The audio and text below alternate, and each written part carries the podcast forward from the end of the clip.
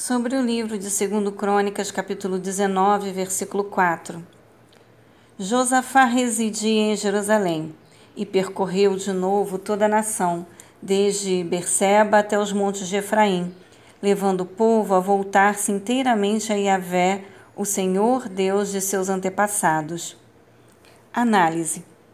Uma pessoa plenamente convencida pelo Espírito de Deus sobre a realidade do Evangelho parte espontaneamente para pregar a palavra de Deus. O rei Josafá sentiu-se pessoalmente motivado para liderar uma reforma religiosa entre sua gente, e sua atitude motivou todo o povo a se voltar para o Senhor com o coração arrependido e a firme disposição de obedecer a palavra de Deus.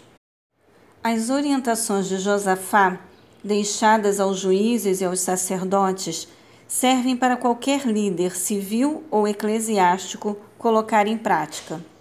Primeira, tudo deve ser feito com sincera e absoluta dedicação a Yahvé.